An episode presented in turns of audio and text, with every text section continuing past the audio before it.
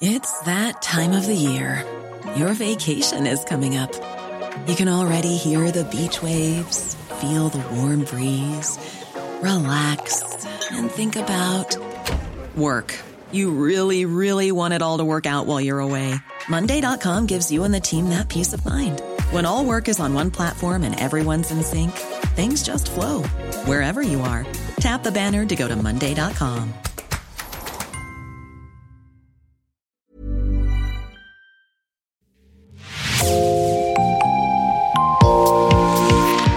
Bonjour et bienvenue dans Podcasting, l'actu dans la poche, le podcast quotidien d'actualité du Grand Sud-Ouest. Chaque jour, suivez-nous à la découverte de l'information régionale avec les journalistes et chroniqueurs du territoire. Je m'appelle Jean Berthelot de Lagleté.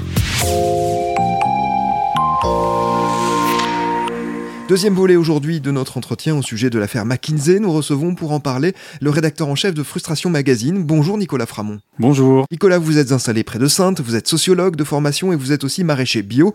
Vous vendez votre production sur le marché de Sainte justement. Vous avez aussi été conseiller aux affaires sociales pour le groupe parlementaire de la France Insoumise. Dans une vidéo récente, vous revenez sur cette affaire McKinsey. Je conseille vivement à nos auditrices et à nos auditeurs d'écouter la première partie de notre entretien avant d'aborder ce second volet. J'ajoute que nous avons enregistré avant le premier tour de l'élection présidentielle, avant d'apprendre aussi que le parquet national financier avait ouvert une enquête pour blanchiment aggravé de fraude fiscale, en réaction précisément au rapport sénatorial que nous avons longuement évoqué dans la première partie de nos échanges. Nicolas, la commission d'enquête a demandé au patron de McKinsey si son entreprise payait ses impôts en France. Il a répondu oui. Il semble que la réalité soit un petit peu plus contrastée. Oui, apparemment, euh, le Sénat accuse carrément, euh, enfin la commission d'enquête du Sénat accuse carrément McKinsey de ne pas payer d'impôts sur les sociétés en France, et ce par le biais de, mécanismes de refacturation de euh, l'entité américaine à l'entité française, qui lui permet de ne pas déclarer de bénéfices en France, ce qui est évidemment complètement absurde quand on sait que ce sont des cabinets qui, par intervention, font en moyenne une marge de 40%. Donc ce sont des activités très profitables, c'est pour ça que ça existe depuis aussi longtemps. Et euh, d'ailleurs, sur ce sujet, le Sénat a annoncé saisir la justice pour suspicion de faux témoignages à l'endroit euh, du patron de McKinsey euh, France. Hein. Mais justement, puisque l'on parle de justice, quand le président de la République dit on est dans un état de droit, il y a des marchés publics, qu'on aille au pénal s'il y a un problème. Hein, c'est ce qu'il a répondu il y a quelques jours, en quelque sorte, qu'il vienne me chercher 2, 2.0. Hein, Est-ce que ça n'est pas un argument qu'on peut entendre s'il y a vraiment eu des choses illégales, n'est-ce pas à la justice de faire son travail? Première chose euh, sur les mécanismes de marché public, il y a un article du Monde qui est très bien fait, faudra que je vous redonne le lien, euh, qui dit en théorie l'attribution de marché public à des sociétés privées est très encadrée. Dans les faits, il y a euh, des tas de façons de faire en sorte que ce soit le cabinet qu'on a choisi en amont qui euh, récupère euh, ce marché public-là. Donc euh, déjà, l'idée que la législation sur les marchés publics empêche tout conflit d'intérêts en France est franchement erronée. On n'en est malheureusement pas encore là. C'est le cas au niveau local comme au niveau national. Ensuite, l'argument du pénal de la part de Macron, l'argument de dire aller au pénal, euh, moi je trouve que c'est un argument très léger, euh, mais c'est quelqu'un qui a cherché à gagner du temps, parce que c'est un scandale qui monte, euh, et donc il a voulu le mettre à distance en nous disant cela. Et je dirais que la question pénale ou pas pénale, pour moi, c'est pas la question. Le scandale McKinsey, c'est un scandale politique et social, en plus d'être potentiellement un scandale euh, juridique. Hein. Euh, c'est-à-dire que tout ce que je vous dis depuis le début, euh, ce sont des choses qui sont pas forcément répréhensibles. par exemple, moi, je ne savais pas qu'une entreprise privée pouvait prêter sa main-d'œuvre à une campagne électorale. Ça me semble aberrant, puisque par exemple, les dons des particuliers ou des entreprises à des candidats sont plafonnés. Normalement, des entreprises privées ne peuvent pas soutenir un candidat. Et il se trouve qu'apparemment, en fait, si, elles peuvent prêter de la main-d'œuvre. Et que ça soit parfaitement légal si vous voulez, tout ce que je vous ai décrit sur l'action des cabinets de conseil, le fait qu'ils surfacturent euh, terriblement des prestations qui sont très moyennes, il faut vraiment lire le rapport de Sénat. C'est-à-dire que c'est des gens qui sont capables de facturer euh, l'organisation d'une convention des managers de l'État 500 euh, 000 euros, plus de 500 000 euros, et finalement cette convention n'a pas lieu. mais la facture est bel et bien. Mais la facture, on l'a bien, on l'a bel et bien payée parce qu'il s'agit de notre argent. Et, si vous voulez, à chaque fois, quand on regarde ces affaires, bon, on voit qu'il y, a des tas d'irrégularités, mais qui ne relèvent pas forcément de, du pénal. Et puis même, la logique entière de ce recours au cabinet de conseil, c'est une logique idéologique de destruction du service public tel qu'on le connaît.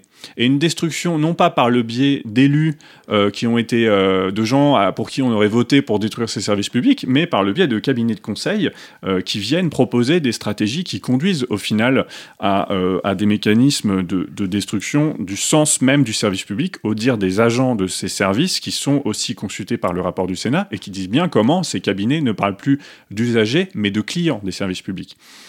Et tout ça, est-ce que ça relève du pénal? Non. L'affaire du conflit d'intérêts éventuellement, mais tout le reste non. Et ce n'en est pas moins un scandale.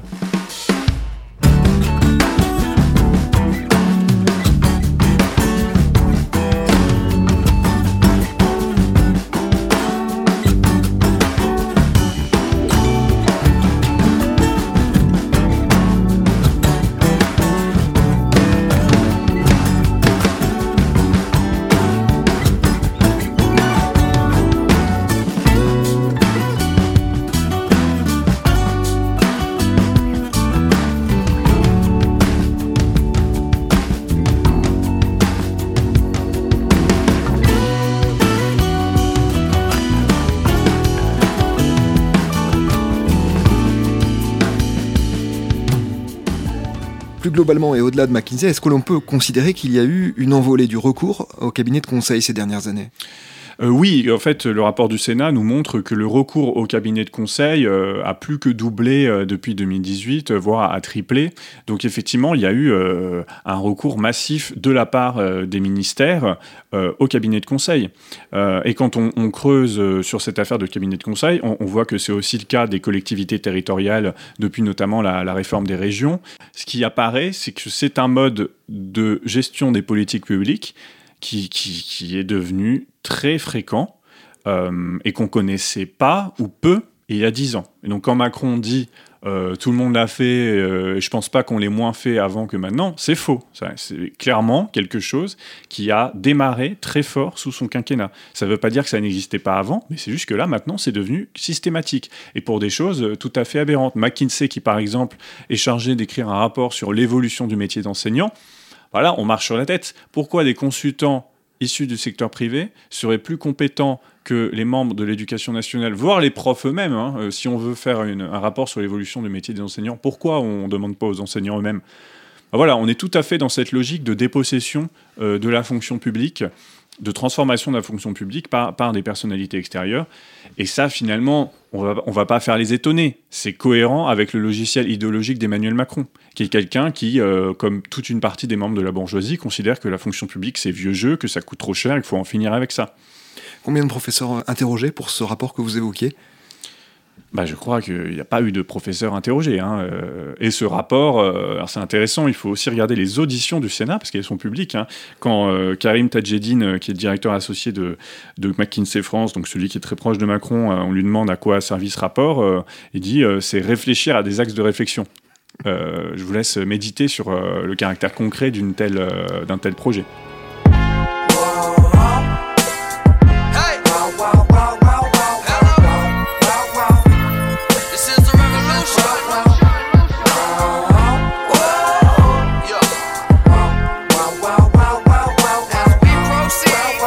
Yeah. Promise to my mama that I bless her with some grandkids. She can spoil them. But till then, I'm getting dollars. I'm just doing what I gotta. Can a man live? And it's all day. I'm a god, get a whole squad a job, get them all paid. Came a long way from all state, yeah. Now we all American. Shit. Puisqu'on parlait des chiffres, hein, selon les investigations des sénateurs, mais qui estiment eux-mêmes que c'est très en dessous de la vérité, les dépenses du gouvernement dans ce domaine, des cabinets de conseil, ont fait plus que doubler en 2021, avec 893,9 millions d'euros pour être précis, versés par les ministères à ces cabinets, contre 379,1 millions d'euros en 2018 pour des contrats passés donc avant le quinquennat d'Emmanuel Macron. Comment peut-on expliquer ce recours massif à des cabinets de conseil? Est-ce que pour vous cela traduit une manière de considérer l'administration et plus globalement peut-être le service public comme une entreprise? Vous avez commencé à en dire un mot. C'est une tendance auquel on assiste dans de nombreux services publics, y compris ceux dont on ne peut pas imaginer qu'ils aient les mêmes, le même système de valeur qu'une entreprise privée. À commencer par l'hôpital. Tous les agents de l'hôpital public vous diront que ça a évolué comme une entreprise privée où euh, certains euh, soins euh, sont plus rémunérateurs que d'autres et donc on va insister sur eux plutôt que d'autres. Mais effectivement, le projet de l'État en mode start-up, c'est appliquer les préceptes de gestion d'une entreprise privée capitaliste je précise, parce qu'il existe des entreprises privées non capitalistes, associatives, etc., des coopératives, mais il s'agit bien d'entreprises privées capitalistes, à l'État. Et donc euh, de changer euh, fondamentalement le, sens de ce qu'est un État, de changer la notion de gratuité, de changer la notion de service, d'entraide, de, solidarité. Euh, c'est ces valeurs-là qui vont disparaître en même temps.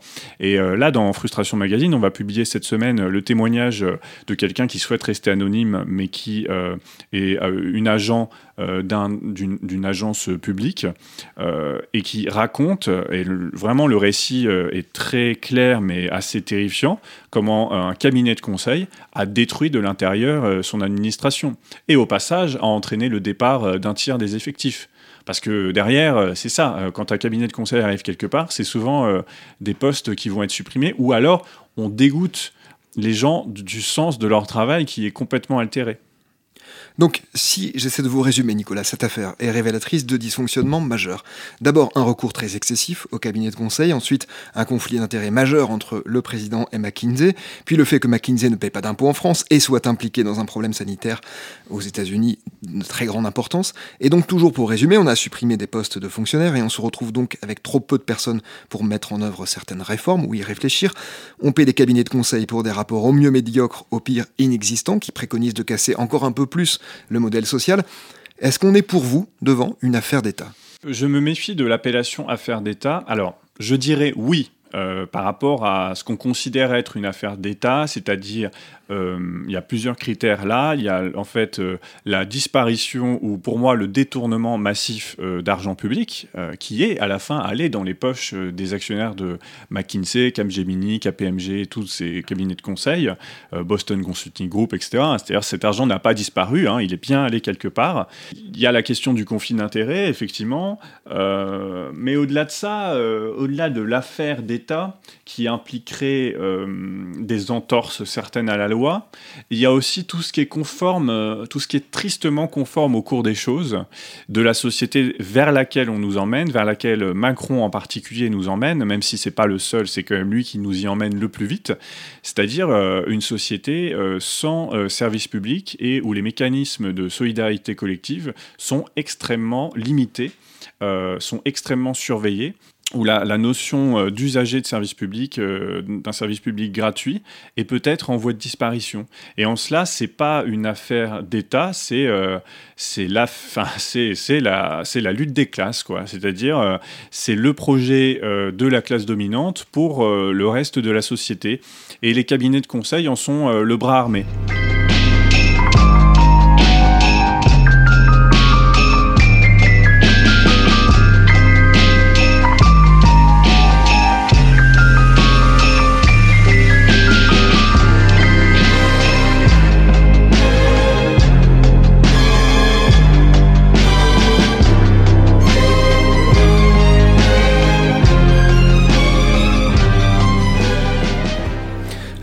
Pas précisé. D'ailleurs, non seulement McKinsey ne paye pas d'impôts en France, mais en plus aux États-Unis, à son siège dans un paradis fiscal, hein, l'État du Delaware, qui je crois compte deux fois plus d'entreprises que, que d'habitants, me semble-t-il. Exactement, c'est-à-dire que les citoyens américains ne profitent pas plus euh, de la manne McKinsey que les citoyens français.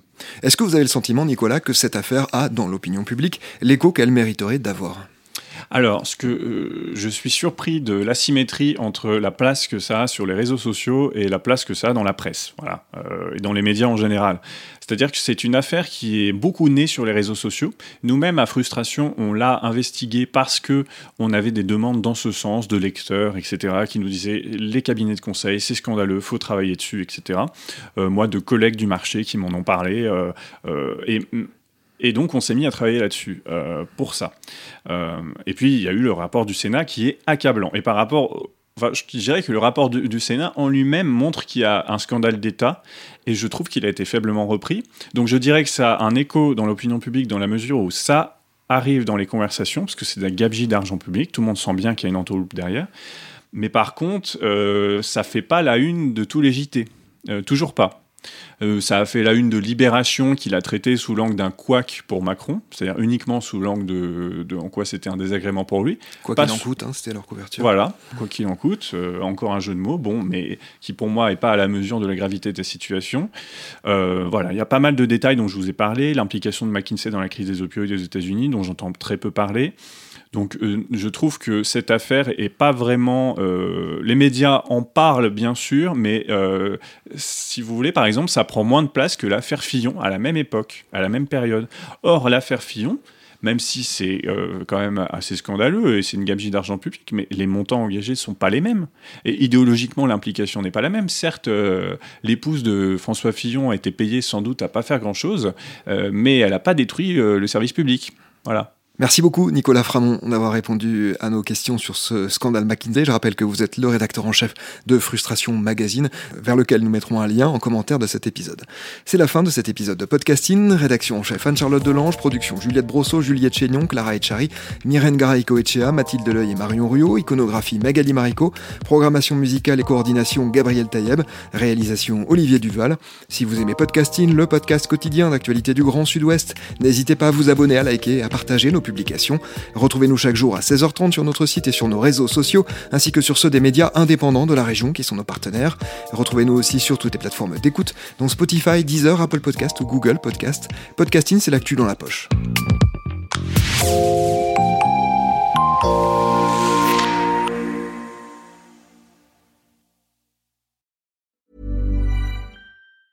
Hi, I'm Daniel, founder of Pretty Litter. Did you know cats tend to hide symptoms of sickness and pain? I learned this the hard way after losing my cat, Gingy. So I created Pretty Litter, a health monitoring litter that helps detect early signs of illness by changing colors, saving you money and potentially your cat's life. Pretty Litter is veterinarian developed, and it's the easiest way to keep tabs on your fur baby's health right at home. Go to prettylitter.com and use code ACAST for 20% off your first order and a free cat toy. Terms and conditions apply. See site for details.